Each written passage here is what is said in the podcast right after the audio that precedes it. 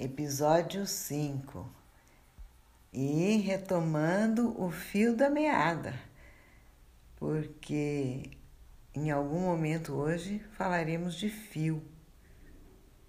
Por isso, essa referência ao fio da meada do Cote Niclosti. Mas antes de qualquer coisa, eu pergunto: será que os nossos ouvidos, poluídos como estão, reconhecem o som do início dessa gravação? Provavelmente o, o, do latido do cão ao fundo e com certeza da moto.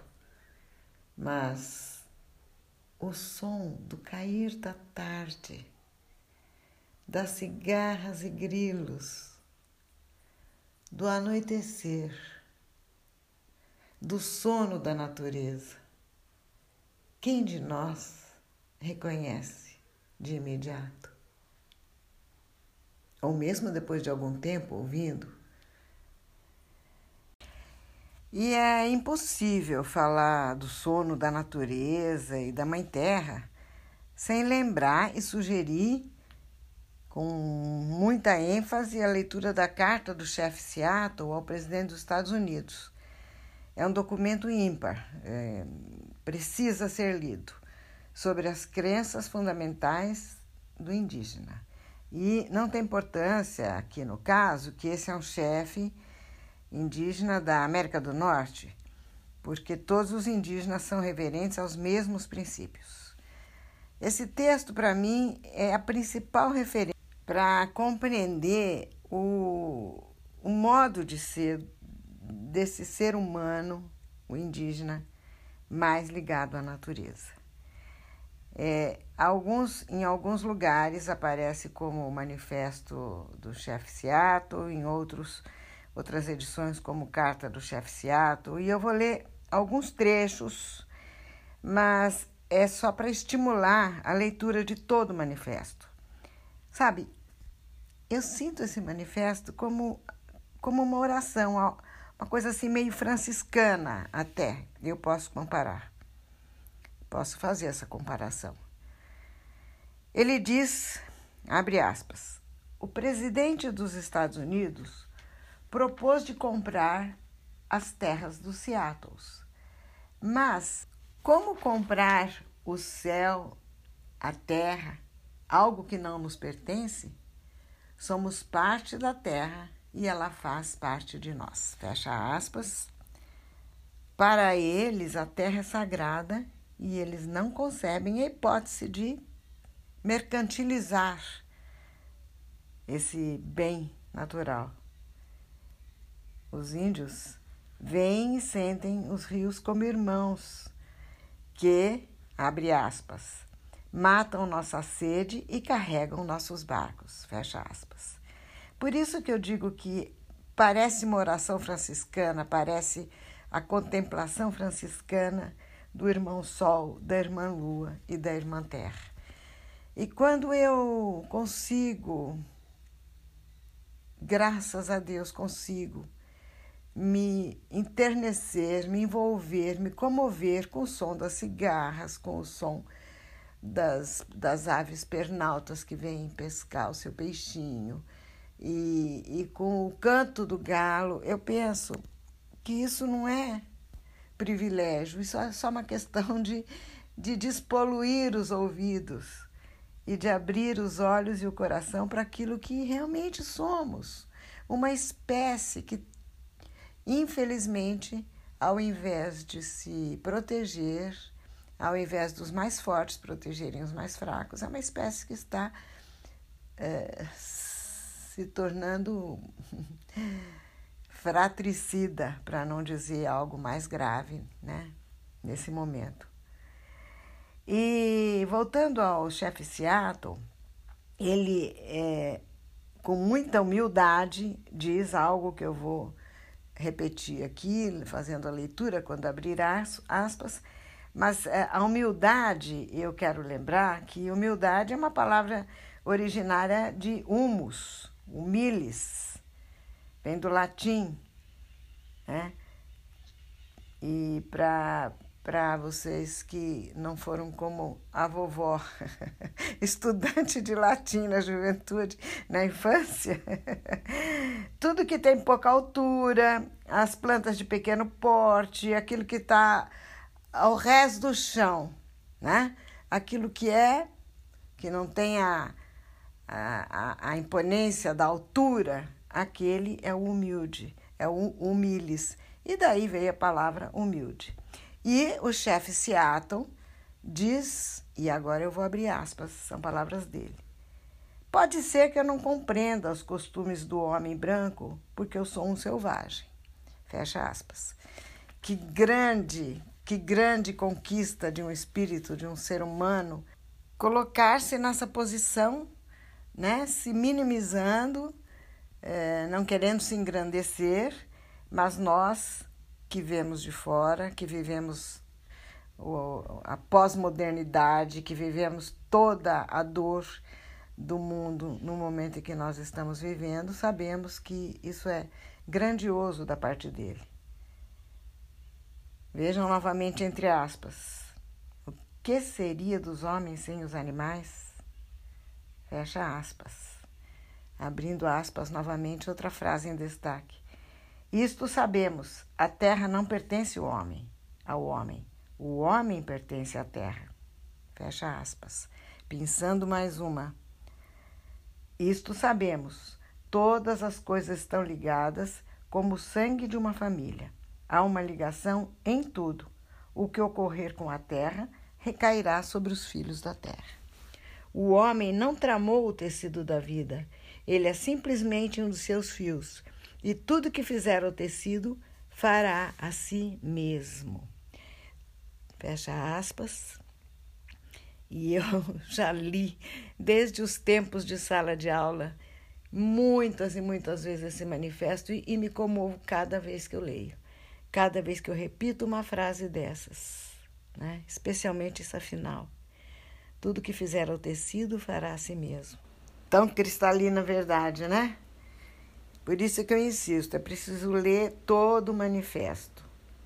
A, a mim me impressiona profundamente. Aliás, eu acho que há, há músicas, há textos, há discursos, há mensagens que marcam as nossas vidas, nos direcionam e, e nos orientam. Esse manifesto foi assim para mim sempre, desde o primeiro momento em que o li. E então, bem, só para completar aqui, já que estamos falando de fios, né?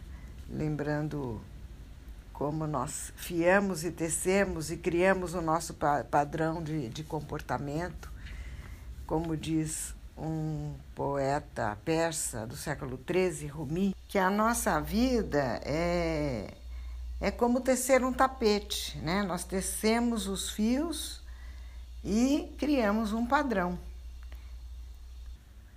Ainda Rumi, ele diz que temos que procurar a sabedoria que vai desatar o nó. Né? E, e que nós temos que buscar o, o caminho que vai exigir sempre a totalidade do nosso ser. Eu penso que esse tipo de pensamento, esse tipo de elevação mística, poética, religiosa, essa sabedoria que também o Oriente nos deixou, nos legou, é,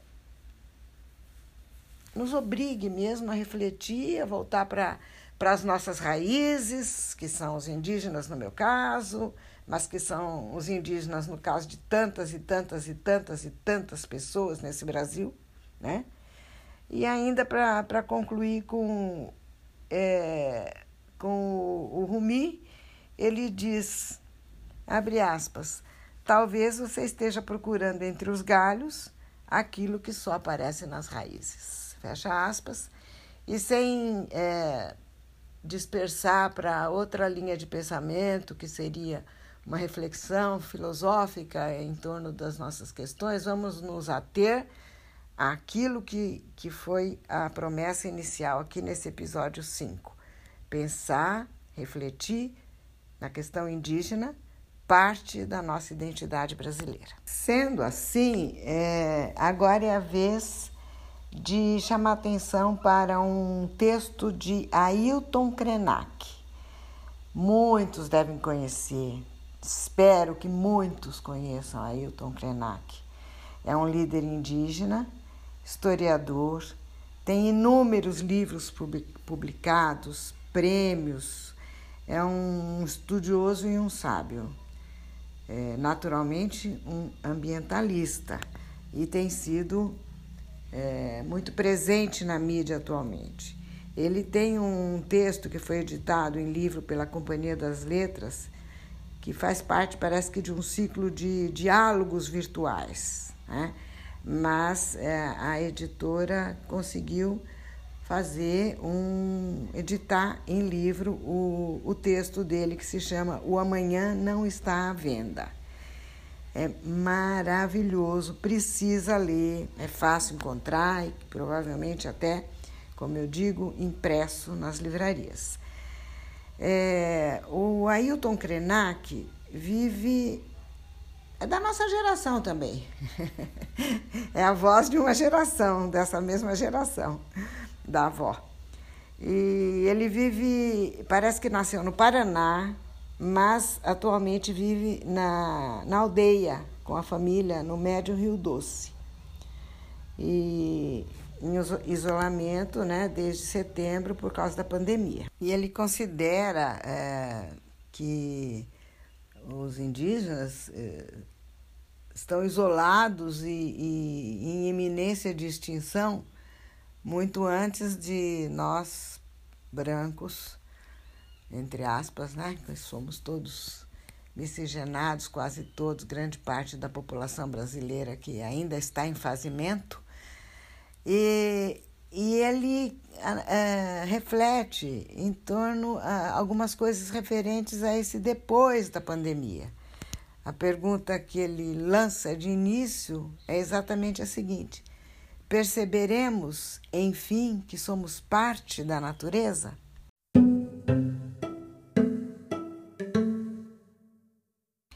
Muito bem, então aqui a reflexão, parte da reflexão, trechos entre aspas que eu vou pensar no texto dele e algumas considerações entremeadas, mas nesse texto o o Ailton Krenak chama a atenção para tudo que não salta aos olhos de grande parte da população dos brasileiros e do mundo hoje.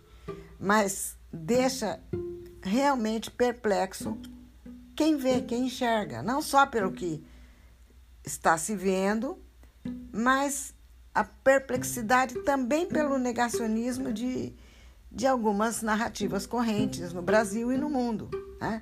Como se não tivesse realmente acontecendo tudo aquilo que está acontecendo e como se não se soubesse, não fosse possível descobrir as causas de tudo que, que acontece. É, logo no início do, do seu texto, ele chama atenção para o luto pelo Rio Doce. Abre aspas, eu vou, é, vou dizer abre aspas porque vou ler o trecho do texto, exatamente como é. Abre aspas. Quando engenheiros me disseram que iriam usar tecnologia para recuperar o Rio Doce, perguntaram minha opinião. E eu respondi: A minha sugestão é muito difícil de colocar em prática, pois teríamos de parar todas as atividades humanas que incidem sobre o corpo do rio a 100 quilômetros nas margens direita e esquerda, até que ele voltasse à vida. Mas isso é impossível. O mundo não pode parar. E o mundo parou. Fecha aspas. Esse, esse, esse trechinho, logo no início do texto dele, por si só, sabe, dispensa qualquer outra frase, qualquer outra reflexão, qualquer outro chamamento a consciência por si só, por si só. Quem está atento, quem está vivo, quem está vendo o que acontece no mundo já entendeu que o mundo parou e, e, e realmente a natureza dá seus recados de uma maneira muito forte. Ainda é, discorrendo sobre esse tipo de postura, de visão de mundo, como se o, o homem tivesse controle de tudo e, e decidisse que o mundo não pode parar e ele não vai parar. O Ailton Krenak diz que o que nós estamos vivendo é, atualmente é o exercício da necropolítica. Ele faz uma análise política também, que eu não vou entrar nesse particular, estou chamando a atenção só para as questões né, que são propriamente a nossa tentativa de sairmos dessa minimização do ser humano como se ele fosse apenas é, consumidor e produtor. Né? O ser humano é muito mais do que isso. E sobre essa questão da necropolítica, em algum momento mais para frente, vamos nos lembrar de discutir uma expressão criada pelo Leonardo Boff, que nós estamos vivendo. Eu vou rir de nervoso. Nós estamos vivendo o necroceno. É uma nova idade geológica. Nós estamos vivendo o necroceno. Fecha parênteses aqui, porque o Leonardo Boff é outra consideração que deve, deveremos fazer em algum momento. Continuando, eu vou ler um trecho mais do, do texto do, do Krenak. Abre aspas. Fomos, durante muito tempo, embalados com a história de que somos a humanidade e nos alienamos desse organismo de que somos parte, a Terra passando a pensar que ela é uma coisa e nós outra, a Terra e a humanidade. Eu não percebo que exista algo que não seja natureza. Tudo é natureza. O cosmos é natureza. Tudo que eu consigo pensar é natureza. Nós, a humanidade, vamos viver em ambientes artificiais produzidos pelas grandes corporações que são os donos da grana. Agora, esse organismo, o vírus, parece ter se cansado da gente, parece querer se divorciar da gente como a humanidade quis se divorciar da natureza. Ele está querendo nos desligar, tirando o nosso oxigênio. Quando o Covid-19 ataca os pulmões, o doente precisa de um respirador, um aparelho para alimentação de oxigênio, senão ele morre. Quantas máquinas dessas vamos ter de fazer para 7 bilhões de pessoas no planeta? A nossa mãe, a terra, nos dá de graça o oxigênio, nos põe para dormir, nos desperta de manhã com o sol, deixa os pássaros cantar, a correnteza e as brisas se moverem, cria esse mundo maravilhoso para compartilhar e o que a gente faz com ele? O que estamos vivendo pode ser a obra de uma mãe amorosa que decidiu fazer o filho calar a boca pelo menos por um instante. Não porque não goste dele, mas por querer lhe ensinar alguma coisa. Filho, silêncio! A Terra está falando isso para a humanidade. E ela é tão maravilhosa que não dá uma ordem. Ela, ela simplesmente está pedindo silêncio. Esse também é o significado do recolhimento. Quem dera se pudesse fazer uma mágica para nos tirar desse confinamento, que pudesse fazer todos sentirem a chuva cair. É hora de contar histórias às nossas crianças, de explicar a elas que não devem ter medo. Não sou um pregador do Apocalipse, o que tenta compartilhar a mensagem de um mundo possível. Para combater esse vírus, temos de ter primeiro cuidado e depois coragem. Fechando aspas, e voltando aqui a uma observação minha, eu escolhi colocar sons da natureza antes, durante e depois uh, os episódios, no final, porque eu tentando aprender como funciona de fato esse é, aplicativo, percebi que existem inúmeros sons que eu poderia utilizar, mas por que não utilizar os que a natureza nos oferece? E é tão maravilhoso ouvir a chuva cair, né? o, o ribombar de um trovão, o canto das cigarras, enfim, não, não vamos não vamos extrapolar, vamos voltar ao Krenak. ele, ele faz política também. Ele se posiciona politicamente. Né? Não política partidária, mas politicamente ele se posiciona. Aliás, é, estamos também chegando num ponto de é, cobrança tão forte, íntima, que é difícil hoje em dia a gente ouvir alguém dizer que é apolítico. Ao menos isso. Todos estão se posicionando. Quisera que todos pudessem ter a capacidade de dialogar, de trocar impressões e não de se agredir, né? Por conta de posições políticas. Mas ele faz análises políticas. Então ele diz o seguinte: que a sociedade que nós vivemos é uma sociedade de mercado e só considera útil o ser humano que está produzindo. Ele, ele entende que, com o avanço do capitalismo, foram criados os instrumentos de deixar viver e de, e de fazer morrer.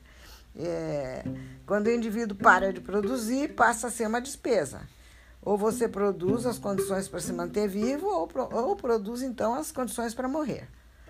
O que nós conhecemos como previdência, diz ele, que existe em todos os países com economia de mercado, tem um custo. E ele diz que os governos, são palavras dele, os governos estão achando que se morressem todas as pessoas que representam gastos, seria ótimo. Isso significa dizer, pode deixar morrer os que integram o grupo de risco, e isso não é ato falho de quem fala, não. A pessoa que diz isso não é doida, é lúcida, sabe muito bem o que está falando. Essas são palavras do Krenak. Né? É, eu já deveria ter aberto aspas quando disse que, com o avanço do capitalismo, foram criados os instrumentos de deixar viver e de deixar morrer. Muito bem. É, saltando alguns trechos que eu espero que essa breve, esse breve comentário sobre o texto imperdível dele, ele é, chama atenção para um, um, outro trechinho do que ele diz, que é o seguinte: é, ele diz que não. É, abre aspas. Eu não sei se vamos sair dessa experiência da mesma maneira que entramos. É como um anzol nos pegando para a consciência um tranco para olharmos para o que realmente importa. Aqui, aqui eu aproveito para fazer, é, trazer a sabedoria do Cotiniclosti, né? O Cotiniclosti bem que diz que de vez em quando a gente tem que dar um tranco no tear para o fio desembaraçar e a história desenrolar, a história recomeçar e começar. Deus permita que saiamos melhores dessa experiência. Para finalizar, eu vou ler, pulando alguns trechos que eu espero que todos procurem conhecer. Eu vou ler o final desse trabalho, dessa análise maravilhosa do Krenak. Tomara que não voltemos à normalidade, pois se voltarmos é porque não valeu nada a morte de milhares de pessoas no mundo inteiro. Depois disso tudo, as pessoas não vão querer disputar de novo o seu oxigênio é, com dezenas de colegas num espaço pequeno de trabalho. As mudanças já estão em gestação. Não faz sentido que, para trabalhar, uma mulher tenha de deixar seus filhos com outra pessoa. Não podemos voltar àquele ritmo, ligar todos os carros, todas as máquinas ao mesmo tempo. Seria como se converter ao negacionismo, aceitar que a Terra é plana e que devemos seguir nos devorando. Aí sim teremos provado que a humanidade é uma mentira. E aqui eu encerro o, as palavras do Krenak, conforme veio, vieram no texto, e um convite mais uma vez reforçadíssimo para que todos conheçam a íntegra desse trabalho. E é, é, para matar a curiosidade de quem não ouviu a, a primeira temporada, é, dar um tranco para o fio desembaraçar, na nossa cantilena é dostoklotsu patsu na irice, em grego. Demos um tranco para o tear, para o fio desembaraçar e a história recomeçar. E que ela possa recomeçar com o homem sabendo, sentindo e vivendo a unidade. Somos um, né? com muita coragem com muita coragem, com muita decisão, temos que fazer a humanidade voltar a essa integridade tão essencial. Vamos finalizar ouvindo, apurando os sentidos e sentindo a chuva cair.